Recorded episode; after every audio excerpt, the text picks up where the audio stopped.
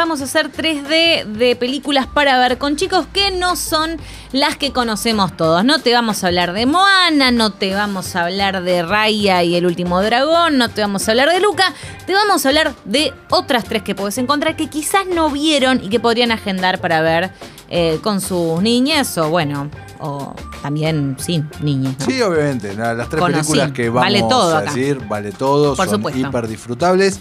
Eh, ¿Te parece? Decimos las tres y después profundizamos. Bueno. Por un lado tenemos El Gigante de Hierro. Por otro lado tenemos Kiki y tenemos Más allá de la luna. Más allá de la luna, exactamente. Empezamos Eh, el por cuál? Gigante de Hierro. Dale. Eh, pará, vamos a recordar, están todas Sí. para ver, porque el Gigante de Hierro está en HBO Max. Más allá de la luna está en Netflix. Sí, y Kiki también está en Netflix. Perfecto, listo, no hay excusas. No, no, se pueden encontrar todas. Eh, si te parece con este picadito, yo arranco con Más allá de la luna, Dale, Over the Moon. dale. Eh, dirigida por Glenn King, que estuvo detrás de. eh, es un tipo que la tiene clarísima, detrás de las de animaciones de La Sirenita, de Enredado, de La Bella y la Bestia, de Tarzán, de Pocahontas. Había ganado un corto por el corto. mm, El cortometraje. ah, perdón, un Oscar ganó por el corto Dear Basketball. hace bastante también. Y bueno, y ahora volvió con esta película que se estrenó el año pasado, si mal no recuerdo. Sí, creo que en diciembre. El año pasado, sí, el año pasado. Muy, muy, muy linda. Ahí escuchamos un poco porque es un musical. Eh, no es de Disney, es una película original de Netflix, animada, como mencionábamos. Nos cuenta la historia de una nena que es brillante, una nerd total, divina la nena, eh, que decide viajar al espacio. Fei Fei. Sí, Fei Fei, imposible olvidarse el nombre, es re lindo. Eh, viajar al espacio para demostrar que la diosa de la luna existe de verdad, ¿no? O sea, tenemos también toda la historia familiar de ella, que perdió a la madre hace poquito. Siempre un bajón Siempre hay no, algún no. bajón, siempre quedamos medio, o, o full huérfanos o semi huérfanos. Sí, sí, sí, sí. Eh, entonces tiene, digamos, el sello Disney, si bien, como decíamos, no es de, eh, de la Casa del Ratón. Eh, entonces vamos a ver también la cultura china. Es una película hermosa, muy linda. A mí me parece que no se comentó lo suficiente. Eh, y además la tenemos ahí en la plataforma. Eh, los colores son lindos, la atención por los detalles. eh, la música es bellísima. No, yo te digo. Así te hago, pulgar Ah. arriba. ¿Y eh, por qué hay que verla con niños? Y porque nos habla del valor de la familia, del valor de los amigos, de los sueños. ¿Eh? ¿Te ¿Eh? gustó? Me gustó. Ahí está. Tomá, Por eso la tenés que ver con niños. Ahí está, Ahí está. perfecto. Y mirá, vos podés verla solo igual. No tenés Es que un con- niño. Claro, es, es- es un niño. Entonces ya está. ahí va. Bueno, ahí está. Cumple. Guido Mirón también, como en su calidad de niño, puede ver El Gigante de Hierro, una de mis películas animadas preferidas, que no la nombro como debería, y que me acabo de dar cuenta que hace mucho, mucho que no Ajá. veo.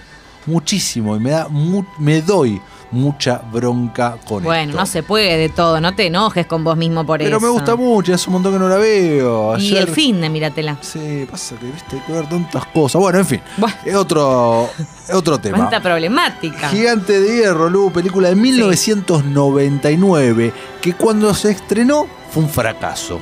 Es una película de Mirá. Warner, cuando se estrenó fue un fracaso absoluto y que luego, y que luego empezó a tener una gran vida y jerarquía en eh, entretenimiento hogareño, en VHS, y luego en, más tarde, unos años más tarde, en DVD, y se volvió en un clásico de culto. Te pregunto, ¿vos cuándo la descubriste esta película?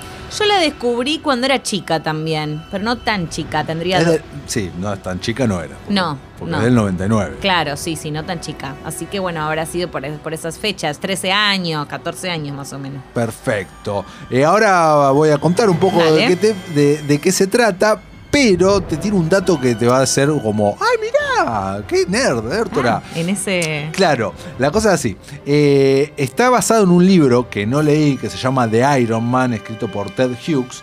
Y el guion y el tratamiento, o sea, tratamiento, todo el, desarrollo de la película lo hizo eh, el guionista Tim McCannis. Que no te va a sonar. No, te iba No, a decir, hasta no- ahora no te voy a decir, ¡ay! No, no te va a sonar, pero ahora cuando te digo esto vas a decir, ah, ¿te acordás? ¿Te acordás cuando hicimos lunes retro de Smallville? Sí, como olvidarme. Y yo te conté que Smallville nació como un capítulo doble que había sido escrito para una serie de Bruce Wayne joven que nunca se hizo? Me acuerdo. ¿Quién había sido el guionista de eso? Ajá. Este muchacho. No te la puedo. Mira. Mira. ¿Viste? Mira. Mirá, con los datos, fan de Superman. Porque en The Aero Giant, eh, Superman es una figura que se nombra y que tiene una preponderancia en algunos lados de la historia. ¿Eh? Motivo por el cual también a mí me gusta eh, muchísimo la película. ¿De qué va esta película? Transcurre en 1957 en Estados Unidos, en los suburbios, plena, plena, plena Guerra Fría y básicamente nos cuenta la historia de amistad entre un niño y un robot, que es el gigante de hierro, que podríamos decirlo que es un experimento armamentístico, pero que no, no, no, cumple el propósito de ser esta arma de destrucción, sino todo lo contrario, y eh, cómo genera el vínculo con este niño, en el medio luego sí se mete el gobierno norteamericano y querer agarrarlo y demás. Es, una historia de persecución, de reencontrarse, de aventura, pero por sobre todo de amistad, donde un Vin Diesel premio, eh, previo a decir family, family, a cada rato O I am Groot. o I Am Groot ahora le pone la voz también muy acotada al estilo Groot en ese sentido Sí. a el gigante de hierro Eh, muy buena película, muy emocionante por momentos. eh, recomiendo muchísimo que la vean. También el tipo de animación clásica que tiene lo, lo- lo vale un montón. Y la encontramos, como decíamos, En en, HBO HBO, Max. Max. Bien. Y terminamos con Kiki, entregas a domicilio del 89. Para mí, todos tenemos que ver al menos una, dos, tres películas de Miyazaki, las que Bien, podamos. sí. Hay que ver, hay que ver. Eh, y están todas en Netflix. Eh, esta es de las menos conocidas, o sea, no es eh, Mi vecino Totoro, no es El viaje de Chihiro, que medio que son las más populares. Sí. Y nos cuenta. ¿Por qué elegiste Kiki? Porque a mí me encanta, ¿sabes qué? Me gusta mucho esta historia. Primero tiene que ver con el paso a una adultez, entre comillas, porque Kiki tiene 14 años, entonces. Pero tiene, es una joven bruja que tiene que seguir la tradición de irse de la casa y entrenar en una ciudad, digamos, como bruja, ¿no? Ayudar y demás.